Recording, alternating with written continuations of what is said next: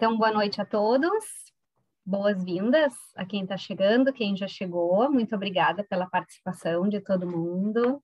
É um enorme prazer estarmos aqui reunidos nessa noite para falar de uma pauta que eu considero uh, muito importante, eu adoro falar sobre, que é inteligência competitiva.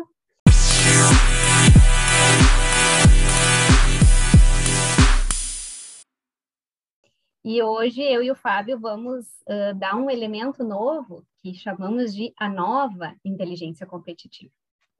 Então, para quem não me conhece, eu sou a Joana Martins, eu faço parte da equipe de consultores da, da Alcon, sou responsável uh, pelas pesquisas de inteligência e atuo com projetos de, da área de comercial, na área de gestão, de inteligência competitiva.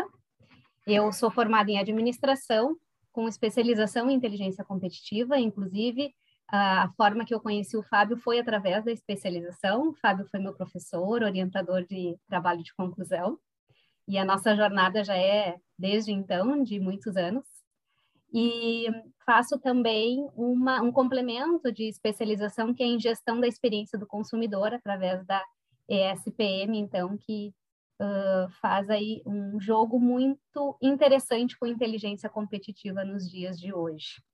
Eu já atuei em empresas do varejo, em TI, e já fiz gestão de produtos e implementação de inteligência competitiva também no setor de TI, o que gerou muitos desafios e um pouco do que nós vamos falar hoje.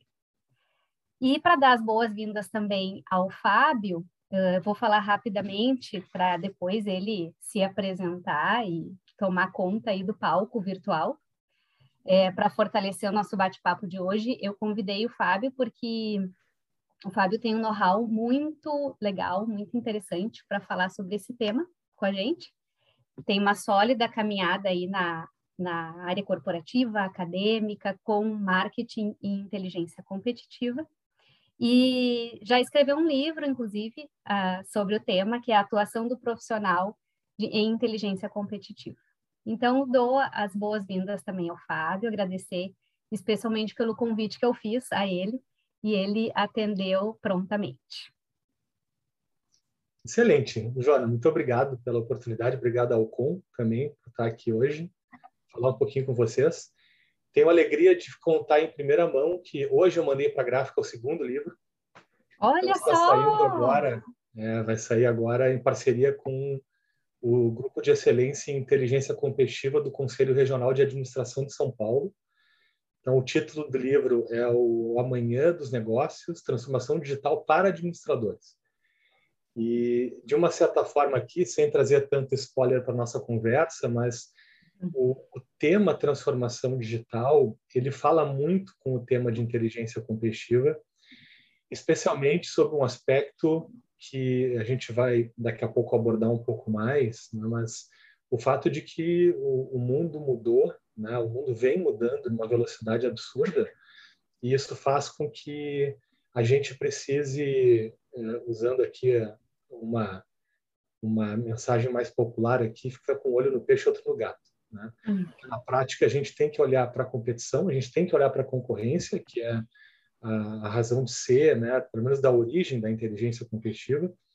Mas, por outro lado, a gente não pode abandonar, e muito pelo contrário, cada vez mais a gente precisa entender comportamento do consumidor, né? entender para que lado ele vai, para que a gente possa, do ponto de vista da inteligência de clientes, que é mais um dos tantos sobrenomes que a gente tem em inteligência, que nos permita, então, estar conectado, entendendo qual é a próxima expectativa, qual é a próxima demanda. Né? Mas, enfim, para falar um pouquinho mais de mim aqui, eu sou formado em comunicação social, depois eu fiz uma pós em marketing estratégico na SPM, fiz mestrado em administração de empresas com ênfase em sistemas de informação, e aí ali eu pude trazer um pouco mais de alicerce para minha uh, trajetória em inteligência competitiva, porque eu acabei direcionando todo o meu mestrado para isso, né, para esse tema, tanto é que eu pude aprofundar as distintas escolas de inteligência, fui buscar os autores principais, entender um pouco dos movimentos americano, europeu, francês, asiático.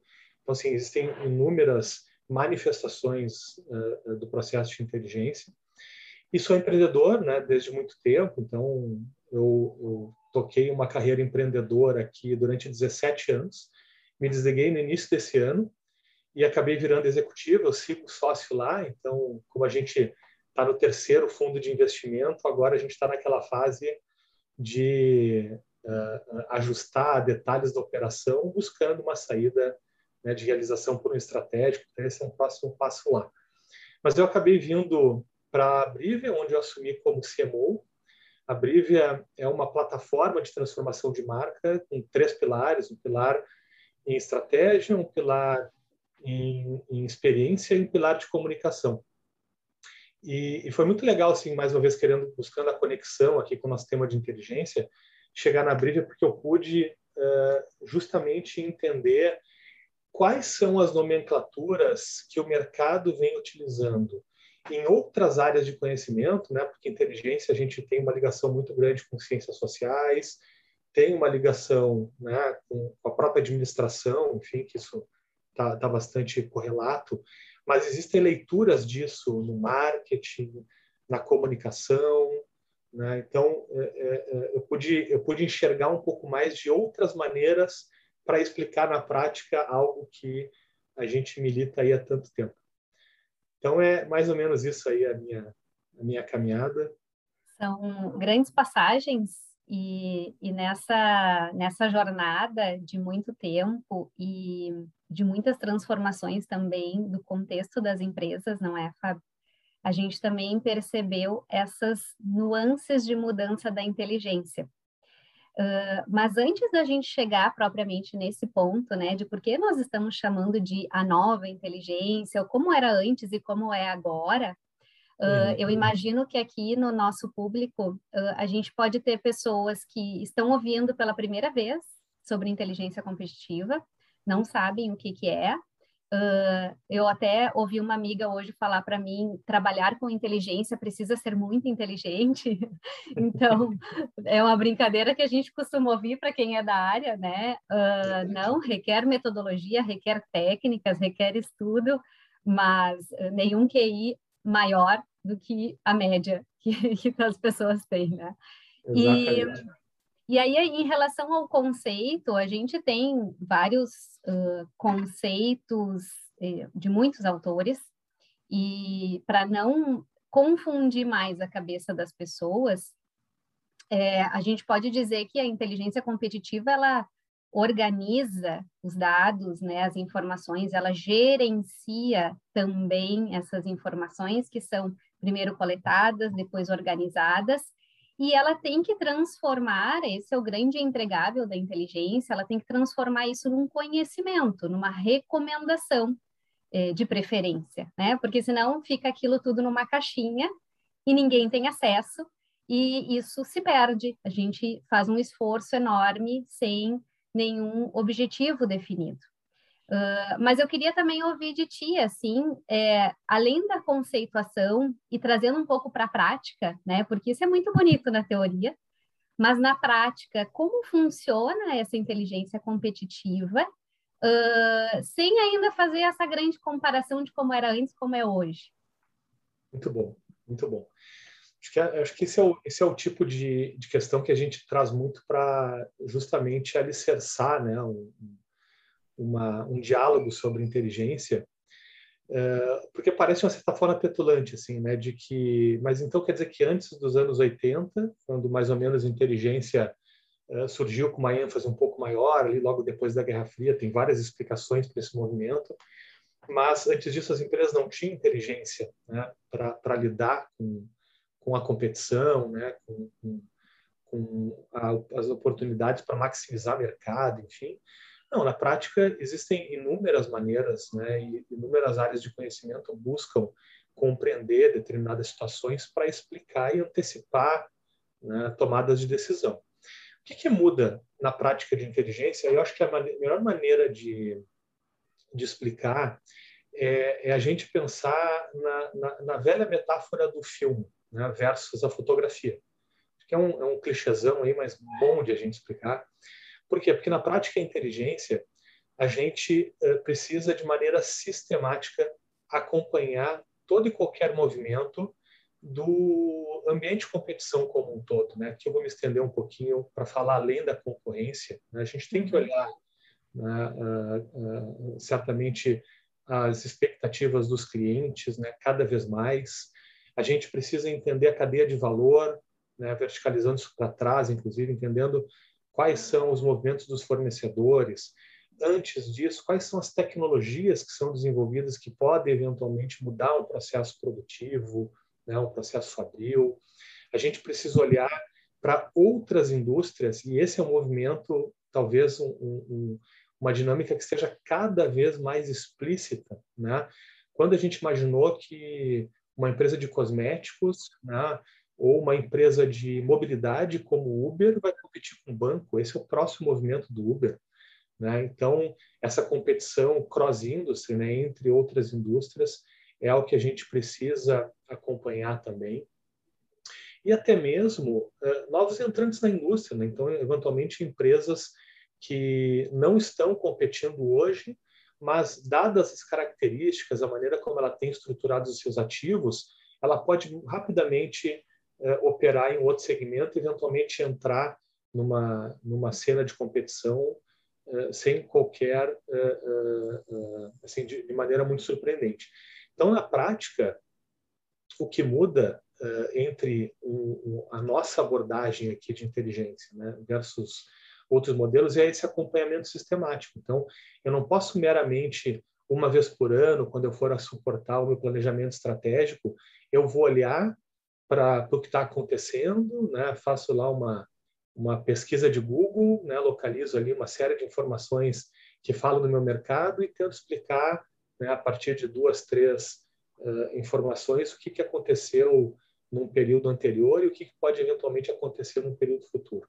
Né? Inteligência é muito mais que isso. Inteligência na prática é a gente acompanhar todo um conjunto né, de temas e de atores, né, de temas e de stakeholders, enfim, muito ligado a esse contexto ambiente de competição que eu trouxe, para que a gente possa acompanhar efetivamente tudo que está acontecendo e aí a gente conseguir montar, né, uh, uh, quase que de novo na metáfora lá de um quebra-cabeça, a gente procurar entender quais são os movimentos que podem antecipar né, outras sinalizações. Então a gente costuma normalmente comparar inteligência com, com pesquisa de mercado para explicar que não é a mesma coisa, ou seja, uhum. pesquisa a gente parte né, de, de uma visão mais estruturada, ou seja, de uma certa forma eu sei o que esperar, né? eu tenho as minhas hipóteses e o que eu não tenho são os dados que eu vou coletar numa entrevista de campo, né? por exemplo.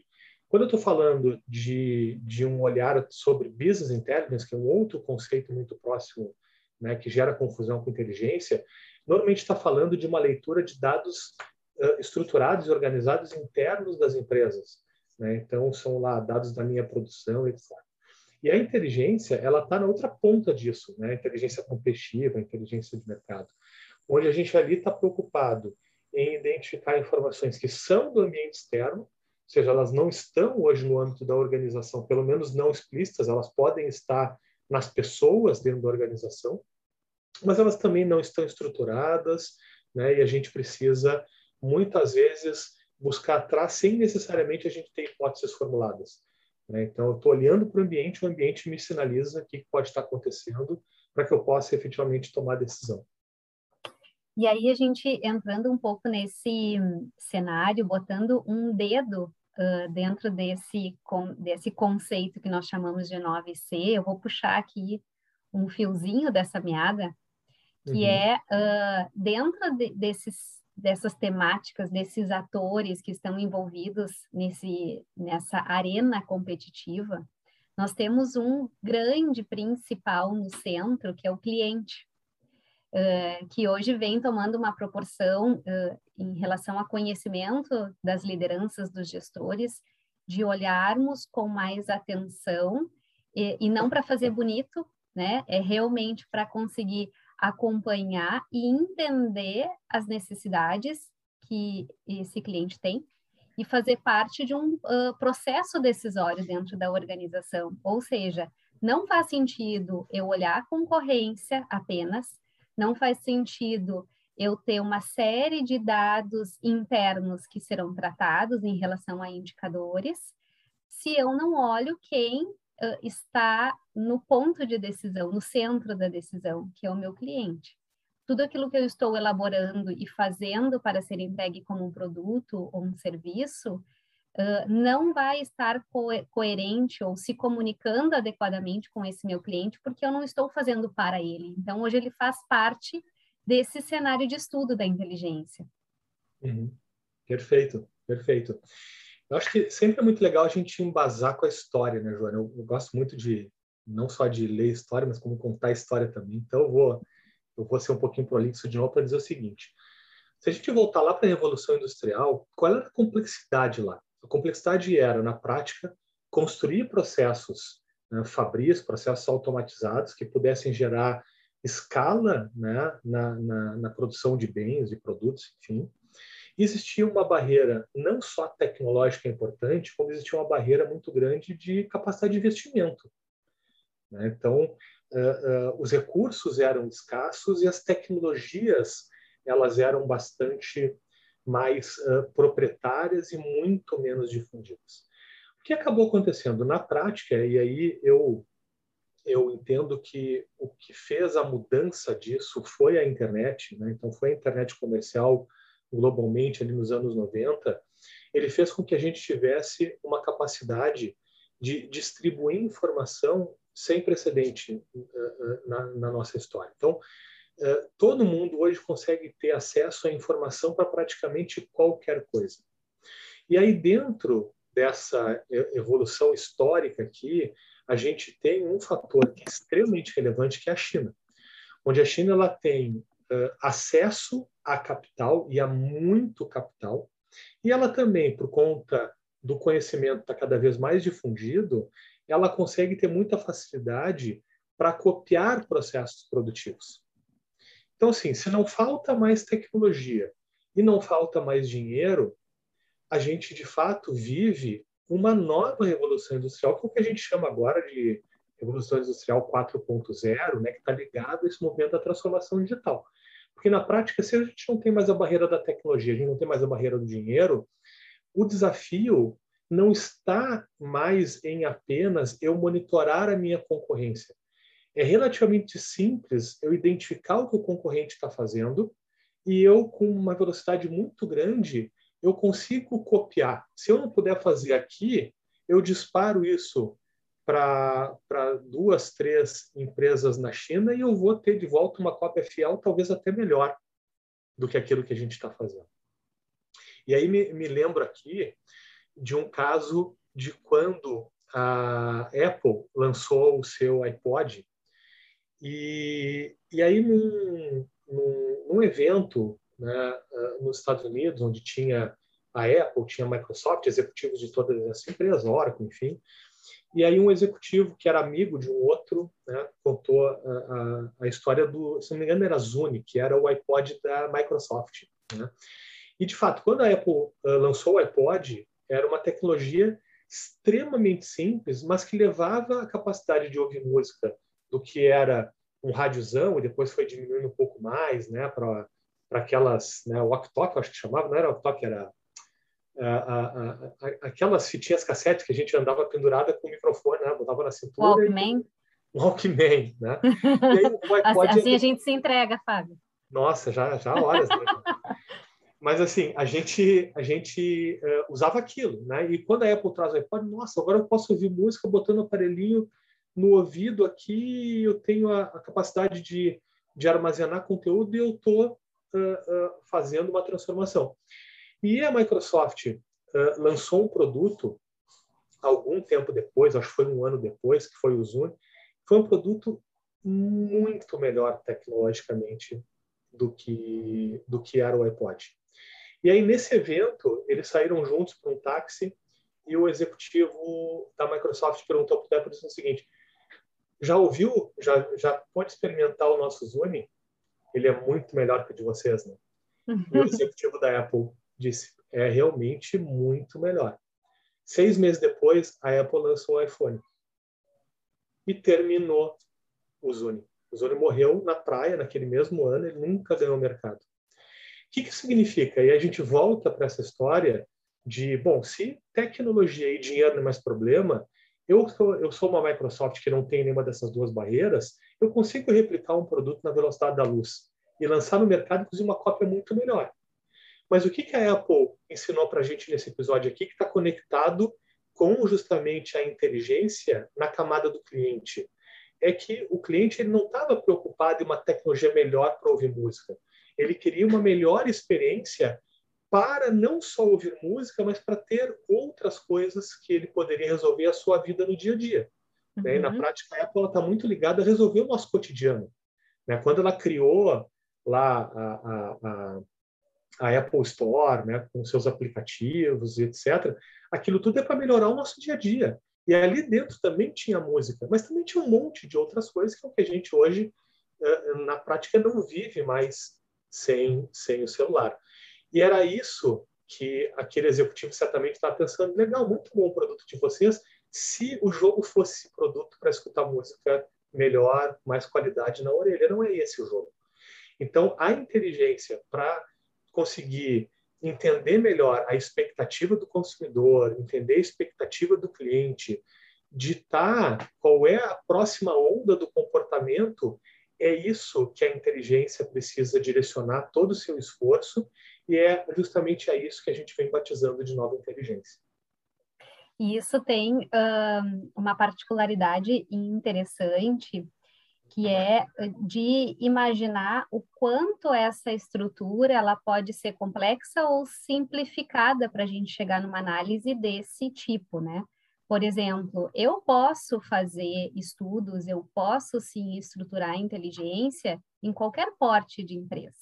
Pode ser o pequeno restaurante da esquina, né, que tem ali os seus clientes há, há, anos, que tem o seu mesmo cardápio há anos, que oferece o mesmo serviço há anos, assim como grandes indústrias, grandes uh, uh, é, potências do mundo inteiro que fazem, geram informação e utilizam dessa informação.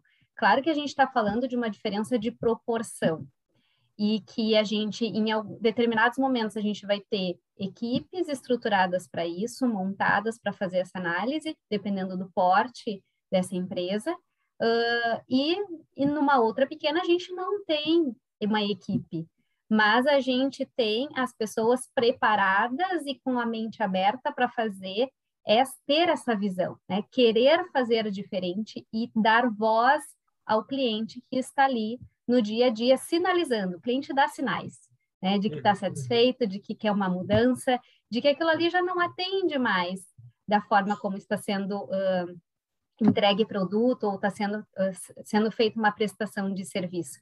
Então, a gente não tem aqui uma, nenhuma receita de bolo, e também não tem nenhuma limitação de que essas boas práticas de inteligência elas não podem ser aplicadas em determinado setor ou de determinado porte. Isso pode ser feito em qualquer âmbito, em qualquer perfil. Sem dúvida.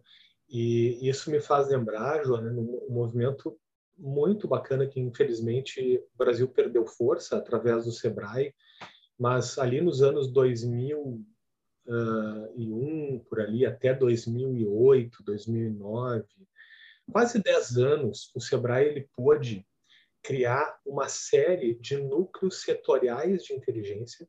Eles eram chamados de NICs, eram os núcleos de inteligência competitiva, em inúmeros arranjos produtivos locais pelo Brasil inteiro. Então, assim, arranjo produtivo local das rendeiras em Florianópolis. Tinha lá uma iniciativa de um núcleo de inteligência arranjo produtivo local de macieiras na, no Rio Grande do Sul. Tinha iniciativas assim. Então, eram várias, várias, várias, e isso acabou se perdendo muito. Alguns desses núcleos acabaram sendo rebatizados, eles continuam existindo. Uh, se eu não me engano, ainda tem um processo, por exemplo, aqui na Serra Gaúcha, uh, para. Me fugiu a entidade de vinhos, né, que a gente tem muito forte aqui na Serra, e, e existe um movimento. Mas na prática, esses, essas iniciativas elas eram desenvolvidas em empresas muito pequenas, empresas de porte pequeno. Né? E, e, e, esse exemplo ele é muito rico porque ele, de uma certa forma, evidencia que eu não preciso de muito dinheiro, de muita tecnologia para desenvolver inteligência. Né? E aí, talvez os, os, melhores exemplos que a gente tem de inteligência, e tem alguns bons livros aí no mercado, inclusive livros nacionais com cases brasileiros. O professor uh, Alfredo Passos é uma excelente referência, tem 13 livros publicados no Brasil. Ele tem, numa das publicações lá, conta um caso que é de uma padaria, onde o dono da padaria ele ficou observando todas as padarias no entorno da quadra onde ele tinha, então ele fez um raio ali de aproximadamente um quilômetro da padaria dele, para ver como que era o comportamento de uh, uh, uh, produtos nas gôndolas, como é que eles organizavam, onde que eles colocavam destaque, como é que era o fluxo da loja, né, como é que se dava a dinâmica de preço, como é que eram questões de atendimento. Então ele acompanhou isso tudo. E ele também foi para dentro da sua loja, e olha que aqui a gente já entra com a inteligência focada no cliente, né? enquanto lá fora ele estava uhum. experimentando né, a ótica da concorrência. E ele observou na sua loja como era o comportamento das pessoas que iam na sua loja. Então, assim, onde que as pessoas vão? Elas entram e procuram o que primeiro? Perguntam pelo quê?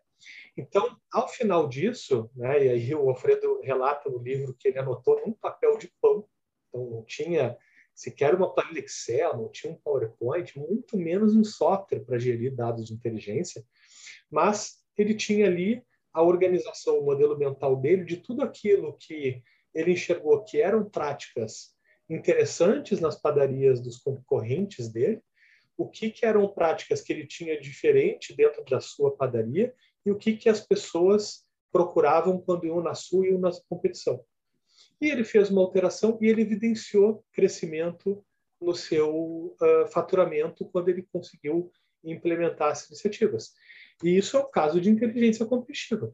A gente poderia relatar um caso aqui de ArcelorMittal, um caso da Vivo, mas assim, eu acho que esse explicita né, de uma maneira extremamente simples o que, uhum. que a inteligência pode fazer numa robustez muito maior. Sim. E isso uh, nos dá um alerta também e faz uma relação do quanto a inteligência competitiva ela está relacionada à inovação, não é, Fábio?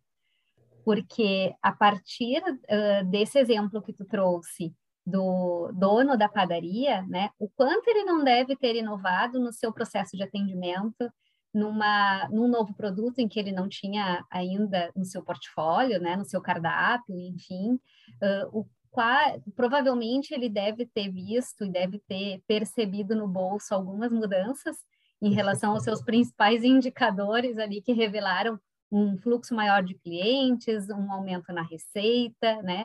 Isso faz parte de métricas importantes para a gente ver o quanto aquela ação está dando certo, o quanto aquele movimento que a gente fez está dando resultado, né? Fazendo um parênteses aqui, talvez a gente puxe esse gancho mais tarde, do quanto é importante a métrica para a gente saber é, que aquela ação, aquele movimento, o nosso interesse em querer fazer diferente, ele tem que aparecer, né? É matemático isso. Às vezes uma ação ela é subjetiva, a gente tem uma atitude dentro de, de um processo de atendimento mas isso aparece de forma matemática, sim, dentro de uma organização. E uh, a inteligência competitiva, voltando à relação com a inovação, ela tem uma, uma sinergia muito interessante, que é conseguir fazer esse grande diagnóstico para saber qual é o ponto de forma mais assertiva, né? Conseguir direcionar melhor os meus esforços para oferecer algo diferente para os meus clientes. Perfeito, perfeito. Sabe que eu acho que dá para dá a gente fazer uma, uma comparação aqui, né, de uma certa forma. Essas iniciativas que, que o Sebrae conduziu durante aí praticamente uma década, é, onde ele levava métodos, né, levava alguma tecnologia, dependendo do arranjo produtivo, né, conseguia levar, dada a importância em termos de PIB, ele conseguia trazer um pouco mais de tecnologia, mais investimento, mas muito mal comparando o que o Sebrae fez ali, especialmente como ele agrupou empresas né, de segmentos correlatos para que eles pudessem ser mais fortes numa competição fora daquela PL, né, fora daquele arranjo produtivo local, o que o Sebrae fez na prática foram uh, grandes hubs de inovação. né? criou grandes aceleradoras ali, transferindo método, transferindo tecnologia e provocando as pessoas de maneira extremamente orquestrada. Na verdade, estou falando de pessoas, mas são empresários, né? líderes executivos dessas organizações, para que eles pudessem sim desafiar aquilo que eles iam fazendo versus o que outros players do mesmo segmento estavam fazendo e olhar para a rua para entender qual é o comportamento do consumidor, o que ele efetivamente quer. Né? E disso nasceu muita inovação, é, é, de novos tipos de produto, de novas conexões, inclusive, com a, a, a inclusive é, comportamentos de compra de grandes indústrias brasileiras. Né? Me, me, lembro do exemplo agora aqui, quando um dessas APLs, se não me engano, alguma coisa lá, no, lá para cima, no Triângulo Mineiro, eh, eh, conseguiu passar a criar eh, peças, pequenas peças que eram compradas para manutenção de máquinas que eram importadas, peças que eram caras, demoravam para chegar e, e, eram empresas que já faziam peças muito similares. Então elas ajustaram o tamanho de bitola e outras coisas no processo fabril e passaram a poder substituir uh, essas importações, trazendo produtos mais rapidamente para quando uma, uma determinada máquina pedir a manutenção, é, custos muito menores por conta de logística, né? Uh, uh, e garantindo uma demanda quase que permanente, né? gerando maior geração de riqueza para aquele arranjo produtivo local. Então, poxa, isso, isso é, é inteligência pura e simples. Né? Uhum. Não pode ser um exemplo mais simples de algo né, que, que é, era feito ali atrás, enfim, continua sendo feito em várias delas.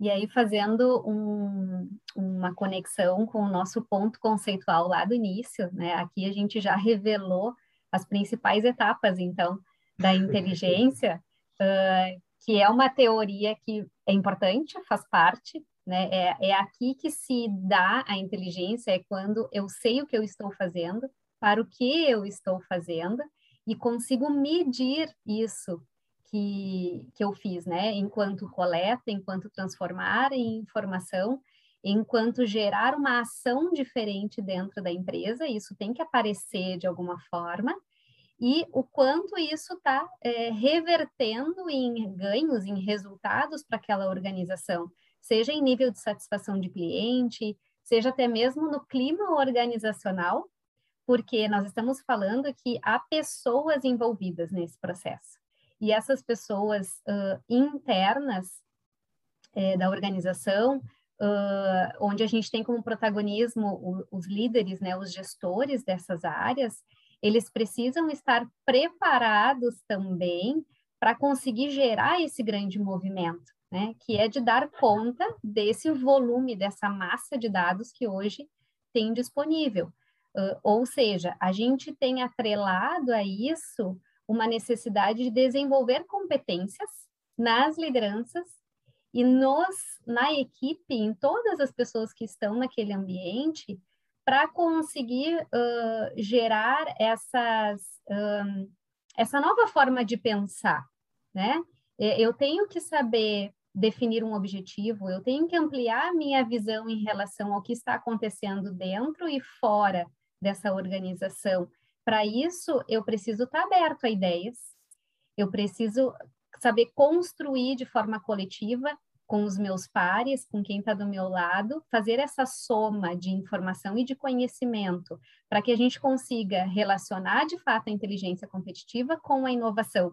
Porque é, é, esse desenvolvimento de competências, onde a gente fala muito de mindset, né? O mindset de crescimento, ele, preci ele precisa ser desenvolvido, precisa estar atento a esse comportamento que faz parte de uma cultura empresarial.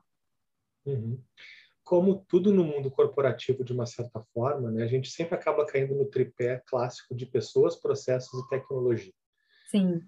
Então, assim, quando a gente está falando de, de processo, de uma certa forma, a gente está falando de legitimidade de, dessa desse olhar né, na organização para que a sua governança permita com que isso possa acontecer. Né? Não adianta nada eu ter lá uma área de inteligência, uma pessoa né, que está olhando para o método, para a prática de inteligência e ela sozinha não vai conseguir fazer nada se a organização não disser que aquilo é importante. Porque, na prática, uma pessoa ou um pequeno time de inteligência, um time até maior, não faz sozinho. Né?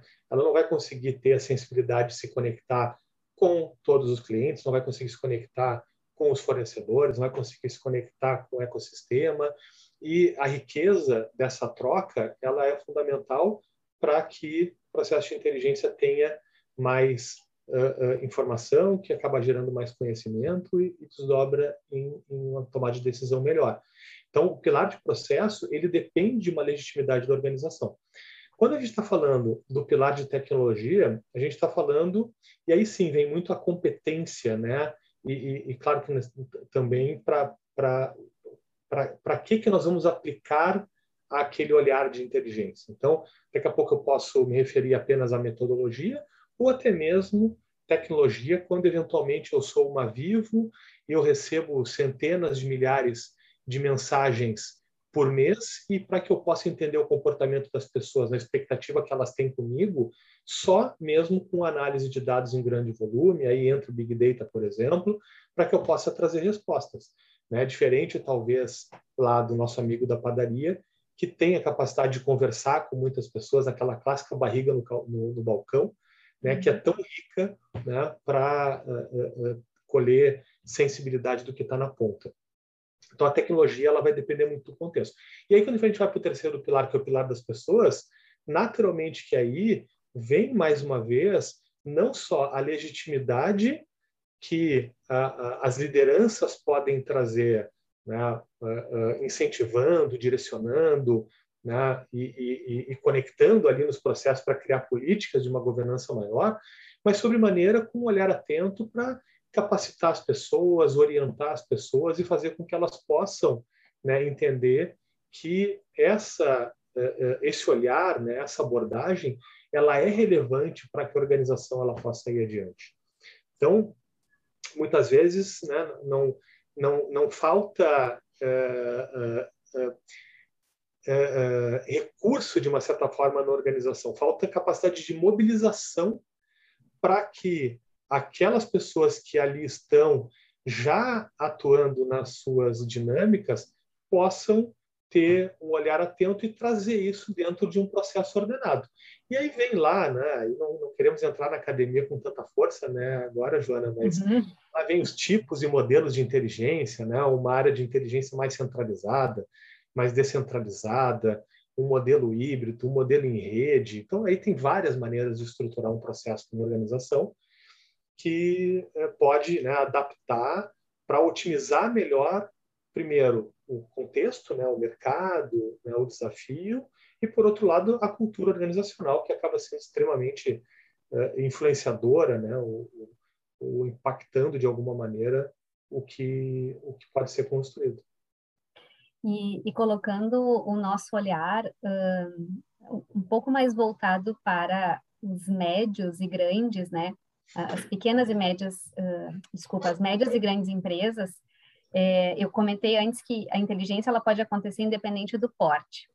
E aí, conforme a gente foi aqui evoluindo no nosso raciocínio e nos exemplos que tu foi trazendo, uh, eu posso considerar que os pequenos, eles têm uma facilidade, digamos assim, que é conseguir reunir todo mundo numa sala rapidamente, porque são poucos, e tomar algumas decisões, fazer algumas é, construções de objetivos, de ações, né, de implementações e vamos rodar, né? Apesar de ser um pouco menos estruturado algumas vezes, mas essa mobilização que tu comentou, ela é mais fácil de acontecer. Quando a gente está falando de médias e grandes empresas, onde eu tenho muitas pessoas envolvidas, onde a gente já tem um, uma subdivisão muito grande dentro da organização, que são as áreas, né, que a gente chama de silos, porque elas funcionam tão independentes que são quase outras empresas, cada um puxando no cabo de guerra as suas, uh, as suas metas, as suas ações. E isso traz uma, um contexto complexo e que muitas vezes eu quero fazer diferente. Eu estou numa posição de liderança dentro dessa grande empresa, eu vejo que eu preciso fazer diferente com a minha equipe, estrategicamente eu preciso impulsionar a minha empresa para isso e eu não consigo fazer essa mobilização. Aí começam a aparecer as resistências, porque as pessoas não conhecem o que a inteligência pode proporcionar, porque as pessoas acham que isso é muito teórico, que não vai trazer resultado. E uh, essa forma de uh, constituir a inteligência competitiva dentro da organização, ela vai mudar dependendo da empresa, dependendo do contexto, da cultura dessa empresa, uh, enfim, do quanto eu consegui, eu, enquanto líder, viralizar um pouco essa iniciativa, né? Acaba sendo um vírus, né? Eu, eu sou uma parte e eu vou disseminando isso para conseguir gerar outras pessoas se movimentando comigo. E aí eu queria fazer uma pergunta, Fábio, para ti, do quanto isso. Hum, quais são os formatos de iniciativa desse pontapé inicial que pode acontecer? Né? Por exemplo, é possível terceirizar inteligência competitiva? Né? Eu tenho aqui uma célula dentro da minha empresa que faz uma parte, mas tem um contexto muito grande para eu analisar e eu não dou conta, a minha equipe não dá conta. Conta. Eu consigo terceirizar uma parte disso? Ou é necessário formatar um núcleo de inteligência dentro da organização? Eu consigo fazer isso com um especialista, uma pessoa que vai construindo isso dentro da empresa a partir de treinamentos, por exemplo, enfim, existem vários formatos, né? A gente pode usar criatividade também para isso. E eu não sei o quanto é certo ou errado um formato ou outro. Muito bem. Peguei até um caderninho para começar a anotar umas coisinhas para não esquecer o que, eu, que eu gostaria. É, eu fiz um bolo de perguntas aqui, né? Não, mas foi bom e eu vou fazer um comentário sobre a parte que não era pergunta, mas que era o teu, a tua contextualização, mas que eu acho que ela merece uma reflexão e uma dica, de uma certa forma também. Agora, em 2020, no iníciozinho, ali bem, bem junto com o início da nossa, da nossa pandemia, o Simon Sinek, que é o, o, o cara que escreveu livros do, sobre o, o, Golden Circle, né, o Círculo Dourado, né, o, o Comece pelo Porquê, né, uhum. que fala lá do propósito, né, e ele difundiu muito esse conceito de propósito a partir de 2018. Ele escreveu e lançou um novo livro, agora no, no início do ano passado, chamado Jogo Infinito. Então, se alguém não leu, eu recomendo demais a leitura do livro, porque ele, de uma certa forma, ele não fala em nada sobre inteligência competitiva, mas ele traz uma bela reflexão sobre esse ponto que, que tu comentou aqui no contexto, que é o seguinte, bom, mas eu sou uma empresa uh, média, eu sou uma empresa grande, a mobilização o esforço para que eu possa organizar uma prática de inteligência, ela acaba sendo um pouquinho mais robusta. Então, poxa, será que vai fazer sentido investir agora e etc? Pois bem, por que é jogo infinito o nome do livro? Porque ele faz justamente uma metáfora dizendo o seguinte: a, a, as organizações elas têm uma, uma prática de condução da sua dinâmica ligado ao chamado ano fiscal. Então, se eu estou aqui no Brasil, eu começo lá dia 1 de janeiro e eu termino dia 31 de dezembro. E aí, se eu bati a meta no final do ano, eu tenho bonificação lá, bonifico os colaboradores, etc. E parece que está tudo resolvido. Só que quando vira o ano seguinte, a gente tem de novo uma corrida imensa pela frente. E aí eu não vou nem entrar tanto no mérito de alguns pontos de atenção que o Simon Sinek traz no livro, que tem a ver com essa questão de como bonificar, de como uh, uh, motivar e engajar as pessoas para ciclos menores, quando o jogo ele é um jogo de ciclo maior, porque ninguém pensa em construir um negócio para morrer depois de um ano, muitíssimo pelo contrário, né? a gente busca a perenidade.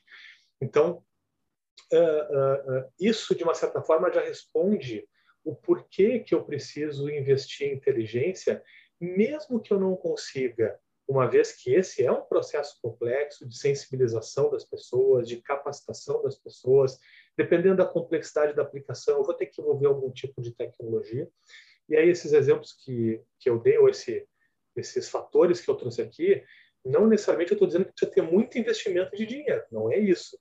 Mas eu preciso dar atenção para o tema. E aí, de novo, a relevância. Não necessariamente eu vou colher o resultado no ano fiscal mas quando eu estou falando do jogo que realmente interessa, que é o jogo infinito, ali eu certamente vou ter expectativa de resultado. Então, pode ser que eu não tenha no primeiro e no segundo ano, mas a partir do terceiro ano, os insights e a inovação que vai ser gerada a partir da aplicação dessas práticas vai gerar sim resultados a longo prazo e talvez me permita enxergar alguma coisa que meu, meu competidor não enxergou e aí eu mudo aqui, me adapto e consigo estar mais preparado para os anos futuros e meu competidor talvez tenha ficado ali atrás e daqui a pouco ele sai do mapa como saíram tantas empresas aí, inclusive gigantes, né, que a gente tem aí casos e mais casos na literatura. Então, recomendo fortemente, assim, para todo mundo que está nos ouvindo aqui, a, a, a, ler o Jogo Infinito, porque acho que é uma, uma belíssima dica. Bom, vamos, vamos agora para a parte da pergunta. A parte da pergunta, ela tem a ver, uh, me relembra aqui, Joana, perguntou sobre como começar, né? Isso, os formatos para começar, daí esse pontapé. Se terceiriza, né? Se eu crio uma estrutura interna. Monta uma equipe squad, é, chama um especialista, tem que estar tá dentro da empresa, pode estar tá fora da empresa. Perfeito, perfeito. Bom, vamos lá. É, eu passei os meus últimos 17 anos, né, até deixar a minha empresa aí no início desse ano, eu passei fazendo não só a entrega de inteligência, né, então entregando serviços de inteligência para inúmeras das maiores organizações brasileiras e médias também, assim como também apoiei na estruturação de números, dezenas e dezenas de áreas de inteligência em empresas do Brasil inteiro. Então, assim, uh, infelizmente, a, a, melhor resposta é depende. Depende do quê? Depende de contexto, ou seja, depende de qual é a indústria que a gente está falando, ou seja, qual é o segmento da economia que aquela empresa está inserida.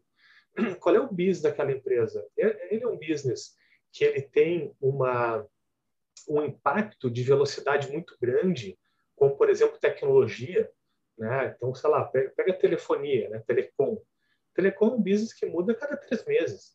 Né? Os caras estão sistematicamente olhando outras coisas, porque, por exemplo, não, não consegue mais ganhar dinheiro com telefone, né? telefonia. Então, o, o jogo ele está mudando o tempo inteiro no caso de players assim. Tem outros players que estão mais amparados em commodities ou estão amparados em complexidades de processos produtivos que são um pouco mais complexos, demandam muito investimento, enfim, uh, uh, que têm impactos diferentes. Ali pode ser que a inteligência ela tenha uma outra corrida.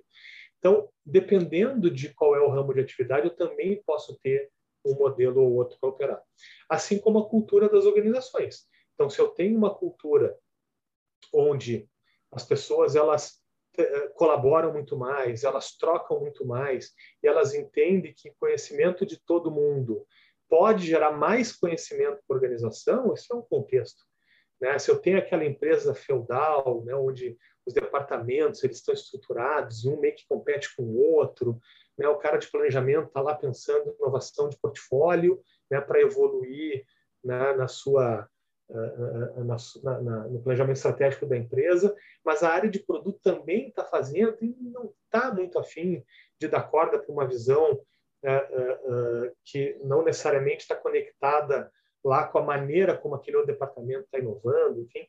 Então, isso também traz aí a questão cultural, traz também alguns contornos, né, de como isso pode isso pode ser feito. Então, assim, dado inúmeros outros fatores que a gente poderia elencar aqui, uh, na prática eu diria sim funciona uh, a terceirização de inteligência, especialmente aquela inteligência que não é a inteligência definitiva. Eu já vou voltar para explicar esse ponto.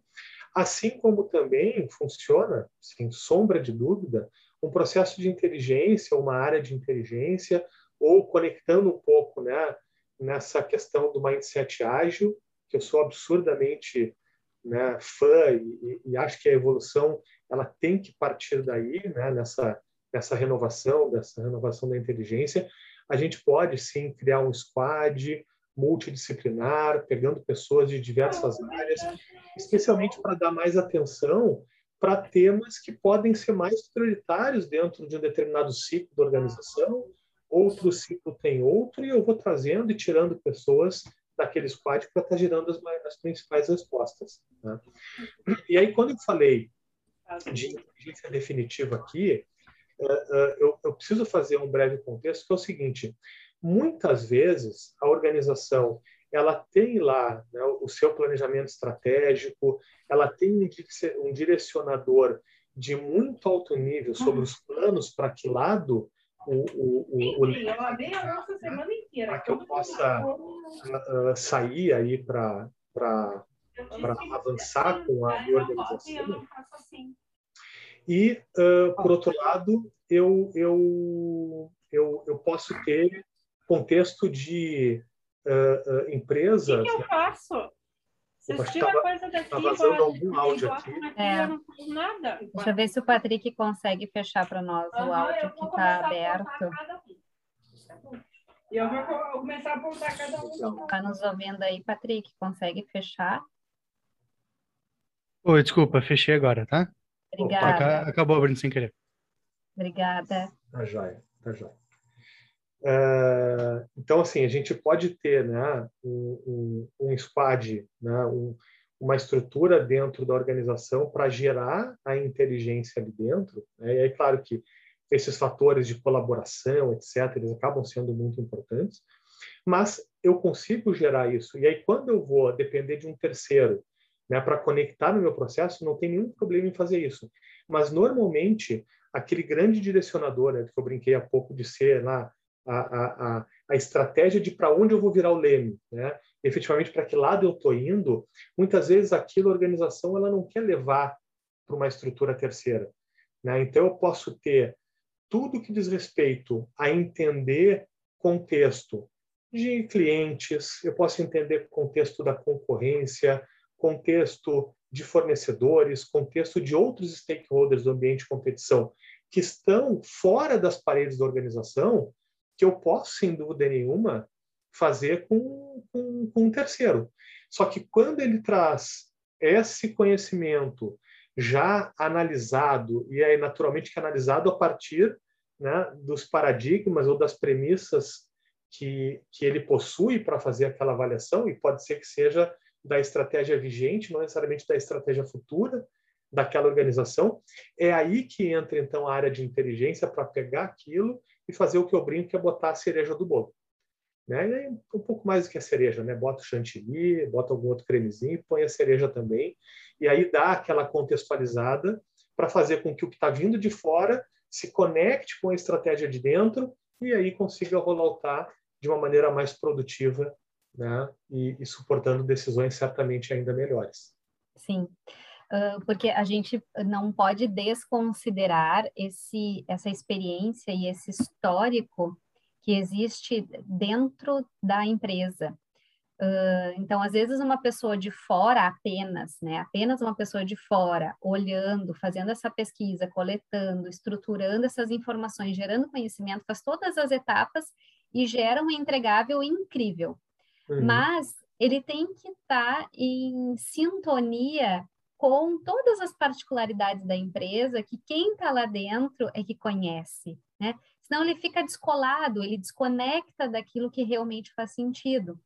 Porque uh, a, a, gente não pode romantizar a inteligência competitiva, não é? Dizendo que eu levanto uma série de informações, eu faço uma, um estudo aprofundado e que todos vão seguir a minha recomendação. Não, não funciona assim. Funciona assim. Então, às vezes, uh, um, às vezes, uh, às vezes não, sempre a recomendação é importante, ela tem que existir, mas também é considerado uma série de outros fatores, inclusive o feeling das uhum. pessoas que estão naquele processo de decisão, né? De, de gestores, de liderança, do dono da empresa, que tem uma bagagem enorme e que a gente não está desvalorizando esse feeling que existe por trás, mas ele complementa uma análise uh, que foi feita baseada em dados, e isso, isso é que faz esse, é, essa conexão, né? essa relação dar certo. É eu conseguir mostrar a relevância da inteligência competitiva com toda a sua parte lógica e estruturada, mas também valorizar os outros pontos do que já deu certo, que vem uma caminhada dessa empresa para conseguir uh, olhar para frente, né? E isso, isso é um conjunto de, de pessoas com uma série de pontos de vistas que tem que ser levado em consideração. Perfeito. E aí, de novo, a gente está falando de pessoas. Né? Sim. E aí não há tecnologia, não há método, não há processo, não há ferramenta que vá fazer com que a gente tire o protagonismo das pessoas, diria que para praticamente tudo. Né? Se a gente for lá para os críticos da inteligência artificial, né, que procura, de uma certa forma, eh, cada vez mais simular o ser humano né, e, e, e, e gerar capacidade de avaliação e de decisão para a máquina, ainda assim os algoritmos são baseados na, na bagagem de alguém.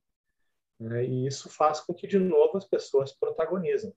E no caso de um processo de inteligência, é, é, tem aquilo também, né, que está muito na, na entrelinha do que tu trouxe, né, Joana? Se a, a área de inteligência ela gera um estudo né? Ela identifica alguma coisa e dependendo daquilo que ela vai levar para o tomador de decisão na organização, se aquilo for, por exemplo, contrário à crença daquele executivo, porque ele tem 25 anos de organização, ele já fez isso assim há mais de duas décadas, ele acredita nisso, gerou resultados dessa forma, dificilmente esse cara vai se comprometer com uma avaliação que vem na contramão se ele não for realmente sensibilizado. E essa sensibilização, de novo, ela tem inúmeros fatores aí, que é quem é que está fazendo, como está fazendo, qual é o método empregado, qual é a robustez né, que sustenta aquilo. Então, esse, esse fator aí, né, que aí a gente está indo lá para o final das etapas do processo, né, na disseminação uhum. e, e na, na, na, própria avaliação do processo de inteligência lá no fim, uh, uh, sem dúvida, que a gente precisa se responsabilizar. E a gente fala muito disso né, sempre em, em inteligência, que a responsabilidade de comunicar um processo de inteligência ele é do profissional de inteligência. E por que eu estou falando do comunicar e não informar? Né? Porque comunicação é uma via de mão dupla. Então, não adianta eu disponibilizar um relatório bonitão na mesa ou por e-mail do decisor descobrindo a América ali dentro. Né? Eu preciso com que ele compreenda a maneira como aquilo foi feito, se engaje naquilo e leve aquilo para o seu dia a dia para que aquilo possa virar decisão e impactar a organização da maneira como a gente antecipou eventualmente naquele estudo.